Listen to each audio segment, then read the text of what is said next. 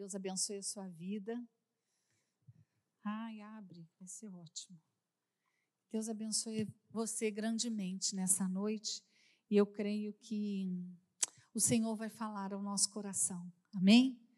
O Senhor falou ao meu coração, eu acredito que vai falar ao seu coração também. Então, você está contribuindo, contribuir na causa do Senhor com as nossas finanças, irmãos, é um privilégio que nós temos. É uma honra participar desse momento com o Senhor. Então, faça isso sempre com alegria. E se você não tem tido condições, ore para o Senhor te dar. E tão logo você tem essas condições, contribua, oferte, dê o seu dízimo, abençoe a NEM com, né, nesse braço missionário. Mas nessa noite, eu gostaria de refletir com vocês sobre um assunto que eu fiquei meditando e o Senhor falou no meu coração. Se eu pudesse dar um título para essa mensagem, eu diria: Não desperdice oportunidades. Não desperdice oportunidades. Você já se, já se viu assim, desperdiçando uma oportunidade? Eu já. Eu já. Eu lamento até hoje não ter dado continuidade aos meus estudos de música. Irmãos, eu frequentei conservatório, já pensou? Estudei flauta doce, piano, violão. Eu era garota. Só que aí veio a adolescência e, segundo as regras do conservatório, o próximo instrumento era acordeon. Aí eu falei: o quê? Como é que eu vou? Um instrumento feio desse? Agora vê Gente, acordeon é um instrumento, como dizia meu pai, completo, porque você não precisa de caixa de som, você não precisa ligar ele em nada, porque ele tem um som abrangente. Eu só vim descobrir isso depois, né? E aí perdi a minha oportunidade. E hoje eu fico assim, olhando os músicos aqui, não chega a ser inveja, porque isso é pecado, né? Mas fica assim, por que, que eu não continuei? Você já perdeu oportunidade? Oportunidade, às vezes, de fazer o bem a alguém. Estava ali ao teu alcance, você ficou na dúvida, não fez, passou e você fala: puxa vida, eu tinha que ter ajudado, eu tinha que ter feito. As oportunidades são assim, elas vêm e nós não podemos desperdiçar.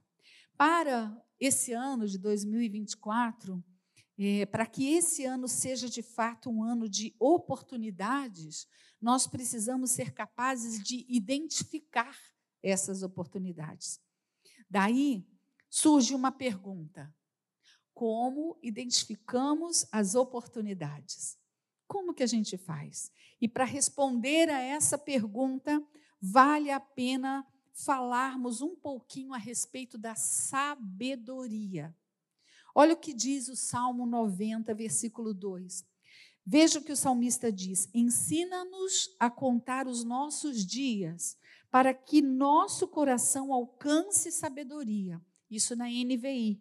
Na NVT, que é a nova versão uh, traduzida, diz assim: ajuda-nos a entender como a vida é breve, para que vivamos com sabedoria.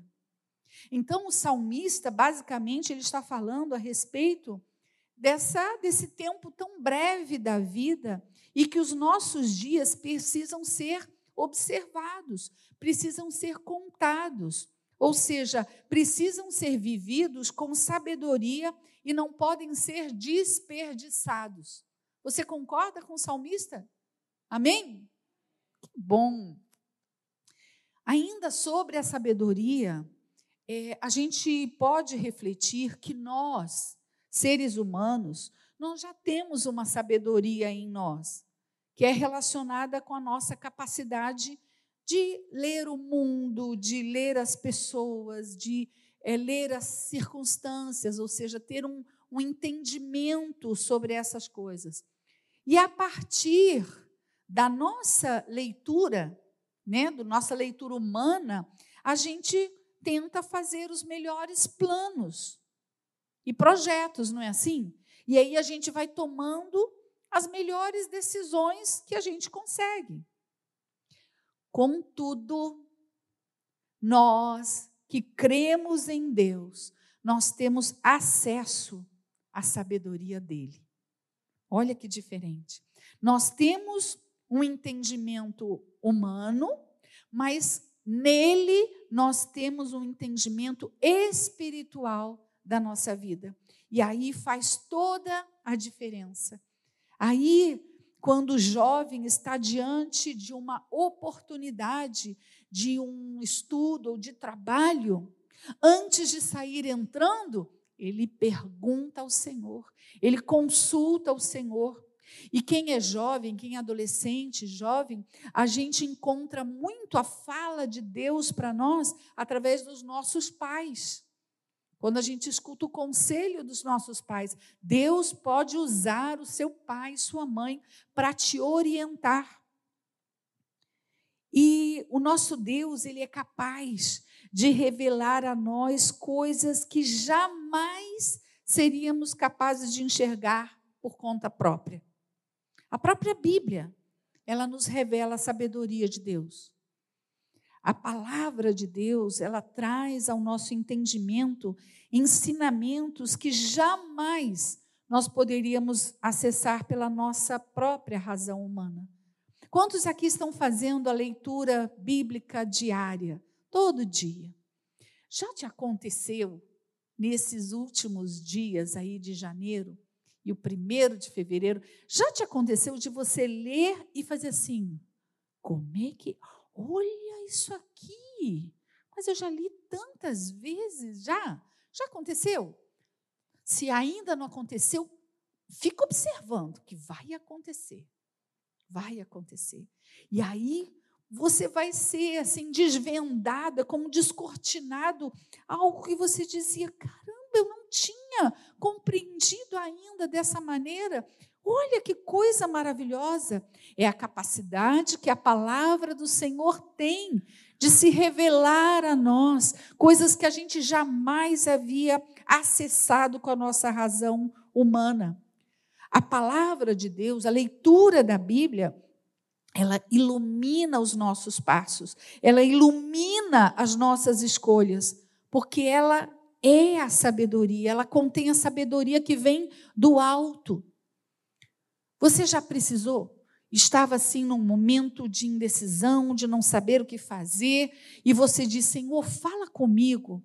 Eu vou ler a tua palavra, fala comigo. Já aconteceu? E de você abrir um texto e começar a ler, e de repente o Senhor fala com você naquele texto. Exatamente aquilo que você precisa. Irmãos, sem erro, sem, sem medo de pecar.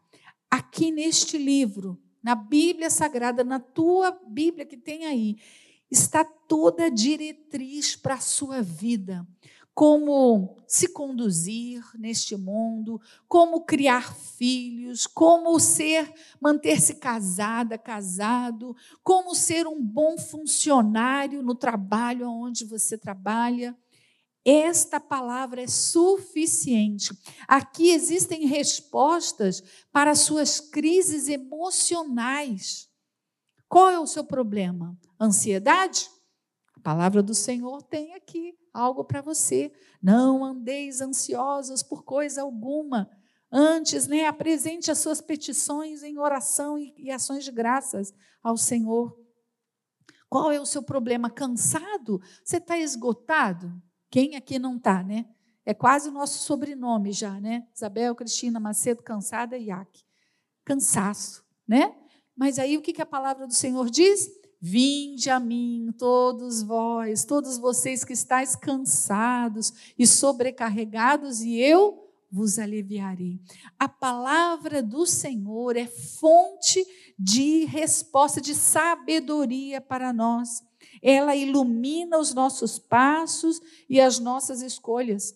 Vamos lembrar do Salmo 119, versículo 105. Lâmpada para os meus pés é a tua palavra e luz para os meus caminhos. Há muito tempo atrás, meu sogro contou uma experiência que ele teve quando ele visitou Israel. Ele teve o privilégio de visitar Israel. E quando ele subiu, ele subiu o Monte Sinai.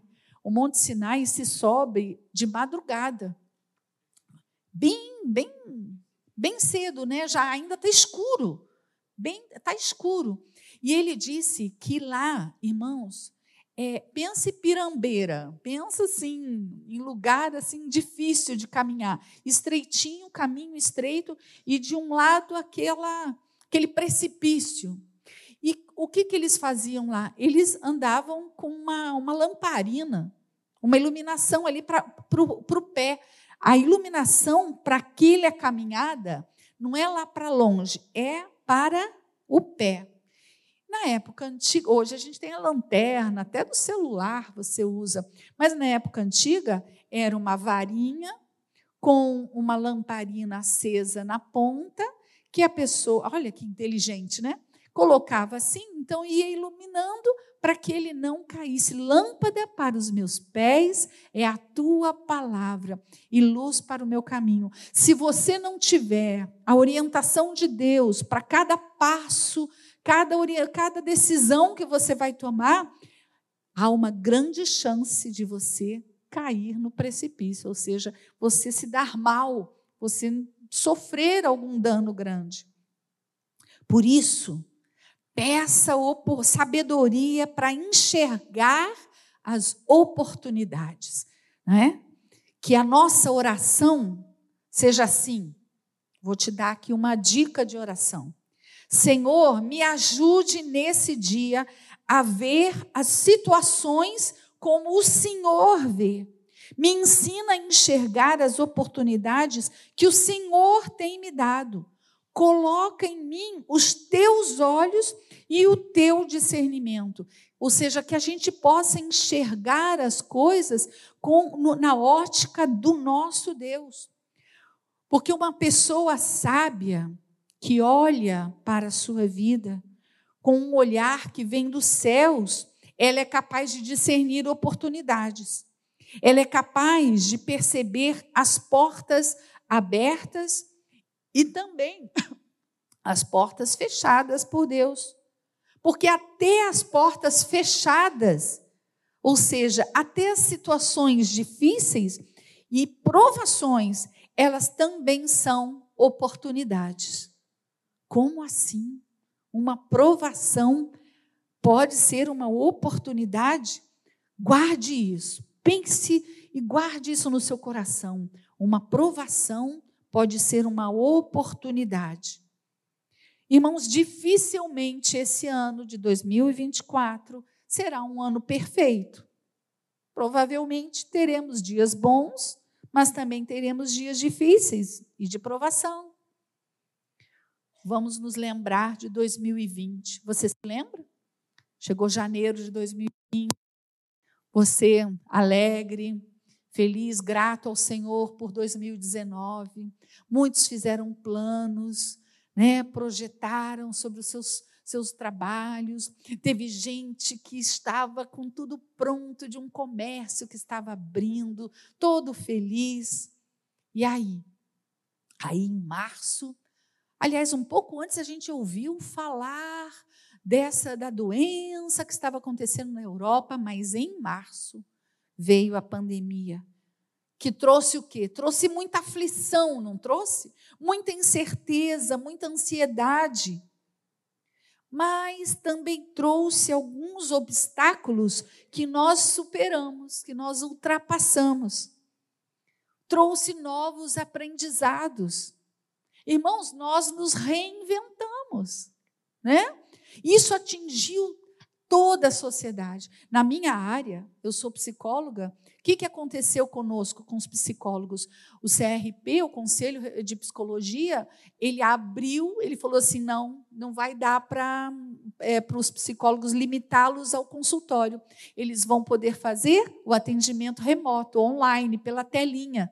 E foi uma benção.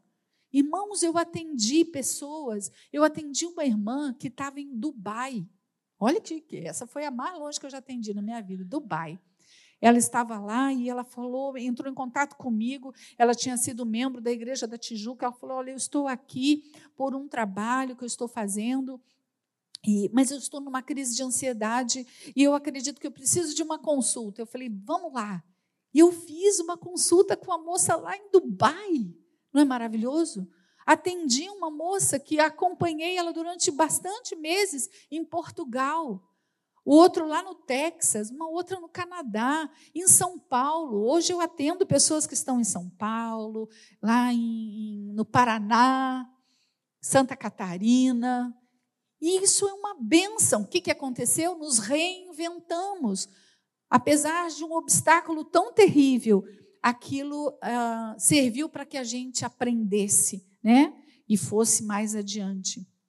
Veja o que diz Tiago, capítulo 1, versículos de 2 ao 5.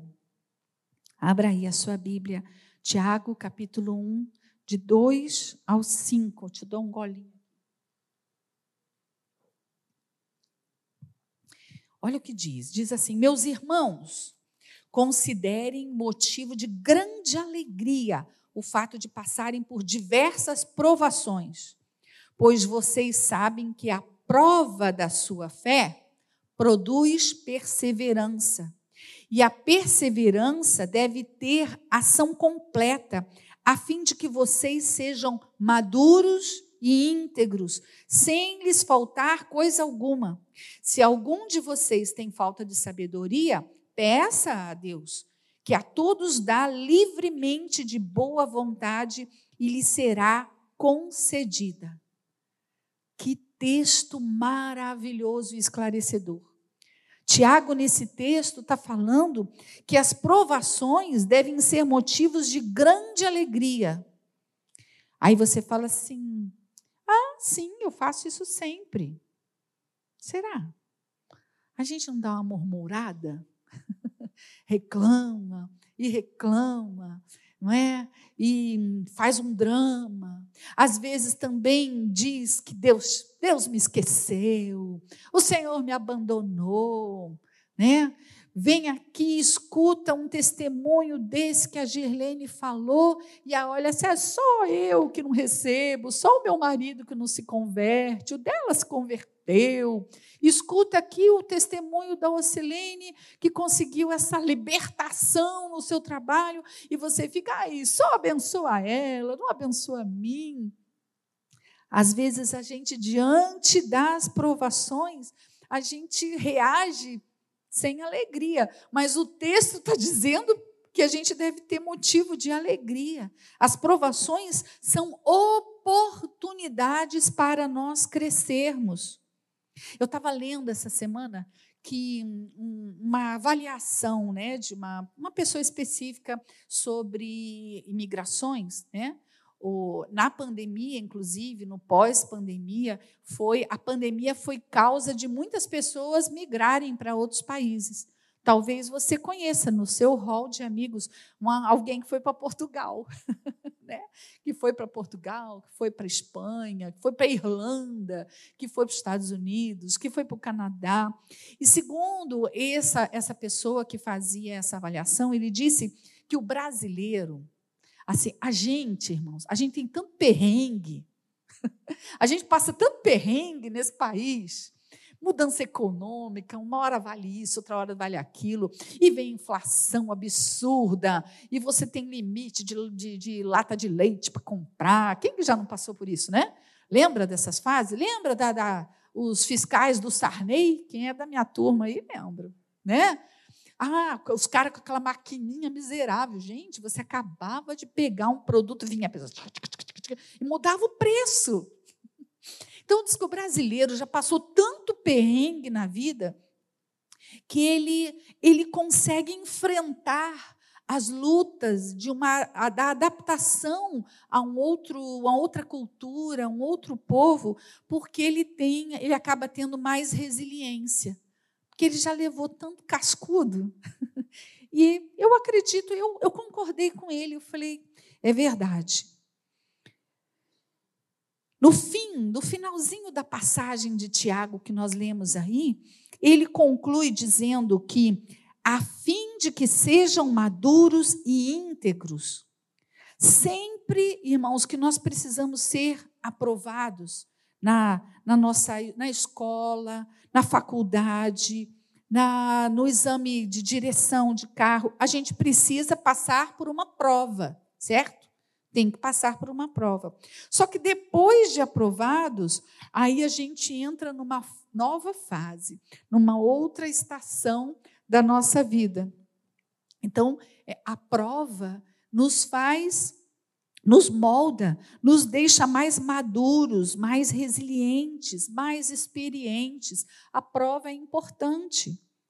Recentemente eu li uma reflexão sobre provações, mas eu não, eu não registrei o nome do autor, então eu não vou poder dizer quem foi. Mas ele disse assim: ele diz que as provações nos levam à maturidade porque são também oportunidades de conhecermos Deus de uma forma mais profunda em seus dif diferentes atributos, em seus diversos atributos. Ou seja, eu conheço de perto o Deus provedor quando eu preciso de provisão, né? É, eu acho que se você lembrar aí das situações da sua vida, quando você precisou de uma provisão, você conheceu ali o Deus provedor através de alguma situação. Me lembro que na nossa vida houve uma fase que estava apertado, sabe? As, as vacas estavam magrinhas, sabe? Magrinha, bem esquálitas, né? Estava difícil. E aí, aquela dureza, aquela dificuldade, nós vimos o Senhor nos prover através de uma oportunidade. Alguém chegou para o meu marido e falou assim: Você não quer aprender a instalar antena parabólica? Já ouviram falar disso, irmãos? Acho que nem sei, já ainda usam, amor. É, não havia ainda. É, é, via satélite não tinha, então era tudo parabólica. Meu marido falou assim, né? pode ser uma boa oportunidade, vou aprender. E ele fez o curso, e eu lembro que participou de palestra, e o bichinho aprendeu. Ele sabe instalar, sabia, ele tinha a bússola que tinha que se orientar. Aí, depois daquilo, alguém falou assim: Você não gostaria de ser representante de persianas? Lembra disso, amor? E ele, caramba, é pastor, pastor da Maranata. Ser representante de persiana, estava numa moda, sabe aquela persiana vertical? Estava numa moda aquilo. E ele falou: Eu quero, eu vou, vou, porque na minha hora livre eu vou vender persiana. E lógico que eu entrei junto, né? Parceiro de vida. E eu logo tive uma ideia, falei: vamos colocar o nome de Aribel Decorações. Ah, ficou fofo, não foi? Não ri, não, Silene. Mas eu achei lindo, eu sou muito romântica, eu já achei que a nossa, a nossa empresa, que nem chegou a ser empresa, a nossa parceria ficou um charme, Aribel Decorações. Irmãos, aquilo foi uma oportunidade de Deus. Estávamos passando uma aprovação, uma dificuldade, as coisas ficaram cara, muito cara, de repente, colégio, tanta coisa. Falei, meu Deus, o que, que a gente faz? 15 anos a gente vendeu persiana. Ninguém sabe, né? Alguns nem sabem, né? Mas nós vendemos e instalávamos. Meu marido subia lá na escada e eu ficava, tá torto, mais para cá, mais para lá, mas era assim. Eu era, como ele dizia, o controle de qualidade, né? Deixávamos a casa da nossa cliente tudo limpinha, sem um pozinho, ficavam tão admirados que nos indicavam para outros. Então, através de uma dificuldade, de uma provação, nós tivemos uma grande oportunidade que nos abençoou. Oxa, quantas idas iam num restaurante, não é? As contas pagas, os boletos podiam vir que a gente Deus provia, irmãos. Às vezes chegava uma conta lá, um problema no carro, problema no carro acontece de repente, né? E eu ficava, e agora? tocava o telefone. Ô, oh, pastor Ari, eu sou porque o senhor está vendendo persiana, pode dar uma passadinha aqui? Vou. E aí nós íamos, era o valor certinho daquele boletinho danado. Irmãos, como é bom. Você só conhece de perto o Deus provedor quando você precisa de provisão. Você conhece o Deus de milagres quando você precisa de um milagre. E eu tenho aqui notícias, experiências para contar para vocês, várias, de Deus, dos milagres que o Senhor fez na nossa vida. Vou contar um rapidinho. Estávamos lá no Uruguai, escassez econômica no país violenta. Pensa numa escassez violenta. Os membros da igreja com dificuldade, faltava dinheiro, mal dizimavam, coitados. Estava, era uma, uma crise econômica generalizada. Com isso, Uh, os dízimos que entrava, o pastor fazia o quê? Pagava conta de luz para a gente poder ainda fazer o culto, né? Tinha que pagar conta de luz, de água e o, o, que, o que era o salário da gente vinha bem pouquinho, uma prebenda vinha bem pouca coisa. E eu lembro que aquele mês foi duro, irmãos, foi duro. Comemos batata, eu sei várias receitas de batata e ovos, várias receitas, porque foi um mês na batata e no ovo. Mas eu me lembro que chegou uma visita e eu falei assim: ah, não, vamos, compra lá umas carninhas né, para a gente fazer para essa visita almoçar. E eu dei o dinheiro para o Ari e falei assim: olha para mim, compra um quilo, entendeu? Um quilo certinho. Deus vai me ajudar que vai dar certo. Ele tá bom. Quem é dona de casa? Você bate o olho num pacote de carne, você sabe se tem um quilo, dois, três, não sabe? Dá para a gente, a gente que já cozinha há um tempo, manja. E eu lembro que ele foi. Quando ele chegou, me vem ele com um pacote de dois quilos. Eu falei, você gastou o dinheiro todo. O resto do dinheiro era para comprar a água mineral, né, que estava tão contaminada a água daquele lugar, para comprar água mineral para o Gabriel tomar, que ele era bebê. E ele falou: Isabel, você não sabe o que aconteceu. Falei, o quê? Cheguei no açougue e falei, moço, me dá um quilo dessa carne. E aí o moço colocou na balança, e o moço fez assim falou: Eu vou trocar de balança. E ele botou numa outra balança, e ele ia botando, ia botando, e o ponteiro não chegava num quilo. Até que chegou. O moço com uma cara estranha, e ele falou assim: Olha, moço, é o seguinte, eu, eu sou açougueiro há 25 anos. Eu não preciso de balança, eu só uso balança por causa do cliente, para ele comprovar. E eu não sei o que está acontecendo com as minhas balanças. Aqui tem dois quilos de carne. Mas a minha balança, as duas, estão dizendo que só tem um quilo, só vai me pagar um quilo. Irmãos, dá um glória a Deus aí. Gente, foi um milagre da carne. né? Eu estava precisando de, uma, de um milagre. Olha, amor, nariz não é só o grande que tem problema. O meu está tendo aqui. E aí, irmãos, o Senhor fez esse milagre que isso marcou o meu coração. Eu vi aquilo, o, aquele atributo do nosso Deus, um Deus que opera milagres.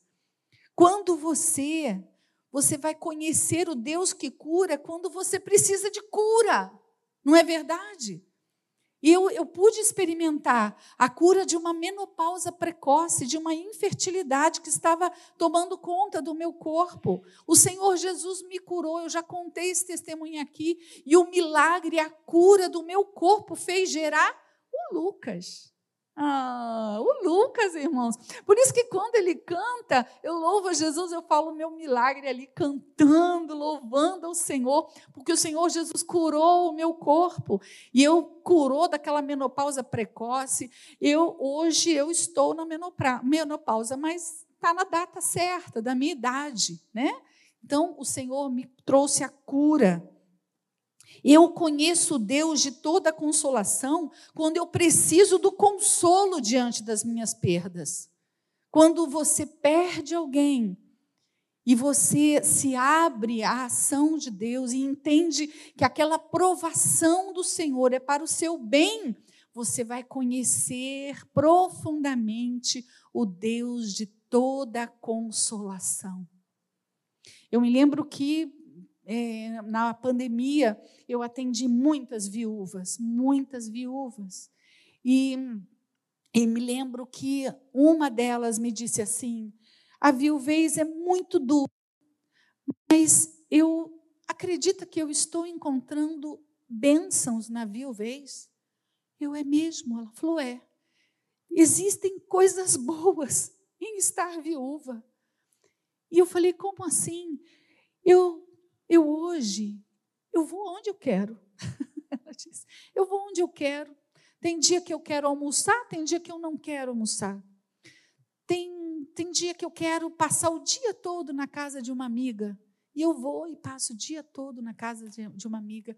Ela enxergou que naquela dor, naquela dificuldade, ela encontrou bênção. Isso é sabedoria para olhar o que você vive.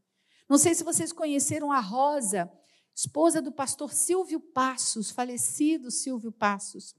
A Rosa né, sofreu muito, o marido dela morreu na, naquela epidemia de H1N1. O pastor Silvio partiu para o Senhor naquela data e foram anos difíceis, mas ela disse assim: Eu pude glorificar ao Senhor por eu ser uma viúva, quando eu fiz uma viagem à Jordânia, e lá na Jordânia eu fui visitar mulheres assírias que fugiram ali da guerra, viúvas assírias.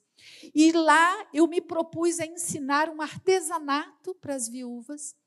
E lá é proibido falar do evangelho, não se fala da palavra de Deus. Mas ela estava ali ensinando aquele artesanato com uma intérprete e ela dizia assim: Eu conheço a sua dor. Eu sei o que é perder de repente o marido, o nosso companheiro. Eu sei o que é isso porque eu perdi. E aí? E aí que eu conheci um Deus, marido, aquele que me consola, e eu estou indo em frente, e você também vai conseguir, porque Jesus, Ele é nosso amigo, Ele é nosso marido, Ele é, ele é parceiro, Ele é mestre, Ele é pastor, Ele é amoroso. E aquelas mulheres falavam, mas quem é Jesus? E ela falava do amor de Jesus.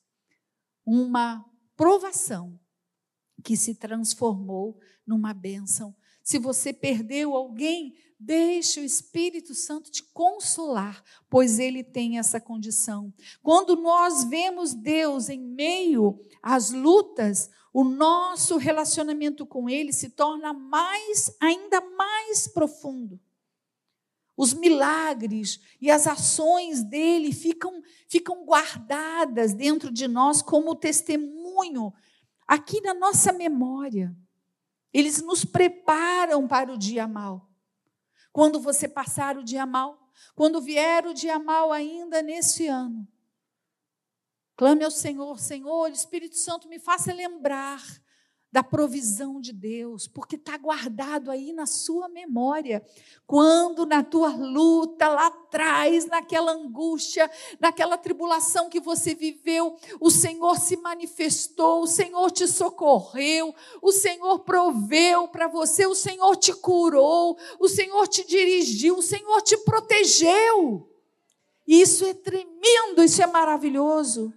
Portanto, meus irmãos, vamos aproveitar cada oportunidade. Peça sabedoria a Deus todos os dias, para que em 2024 possa, possa ser um ano de grandes oportunidades, oportunidades bem aproveitadas. Amém? Que nós tenhamos essa sabedoria do Senhor. Fique de pé, nós vamos orar ao Senhor. Guarde essa palavra no seu coração. E se ainda esta semana alguma provação vir sobre você, lembre-se, é uma oportunidade de Deus, é algo que o Senhor quer te ensinar, talvez lá na frente, para você ser abençoado, abençoada.